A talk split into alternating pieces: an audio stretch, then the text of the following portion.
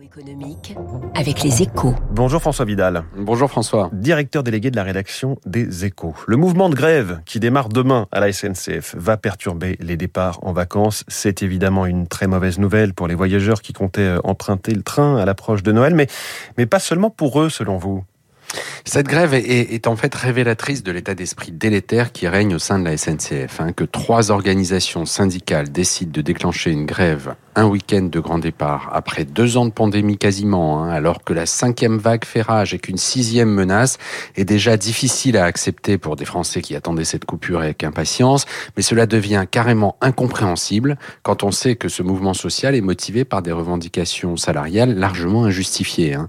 Il faut quand même avoir en tête qu'une partie du trafic TGV va être très perturbée, alors que la direction de la SNCF vient d'accepter une augmentation des salaires de 2,7% en moyenne, le versement d'une prime de pouvoir d'achat de 600 euros pour les rémunérations les plus basses et l'amélioration de la grille statutaire pour tout le monde. Une curiosité pour une entreprise qui devrait perdre cette année entre 1 milliard et 2 milliards d'euros. Et Jean-Pierre Farandou, le patron de la SNCF, a d'ailleurs expliqué hier qu'il empruntait sur les marchés financiers pour euh, payer les salaires de décembre. Oui, en clair, la SNCF qui vient d'être délestée de 35 milliards de dettes par l'État dans le cadre de la réforme ferroviaire de 2018 est en train de se réendetter pour boucler ses fins de mois.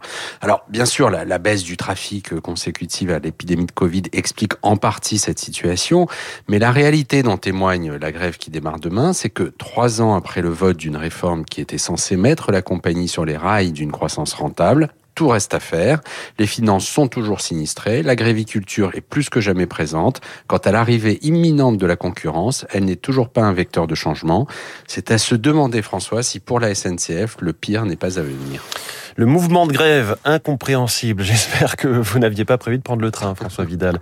Merci François. Et la une de votre journal, Les Échos ce matin, il y a aussi ce sujet, le chômage feu vert à la dernière réforme Macron. C'est le Conseil d'État qui l'a, qui l'a validé hier. Il est 7h14. Tout le monde parle du pouvoir d'achat, mais le SMIC est-il encore le bon outil? J'interroge l'économiste Mathieu Courtecuisse dans un instant.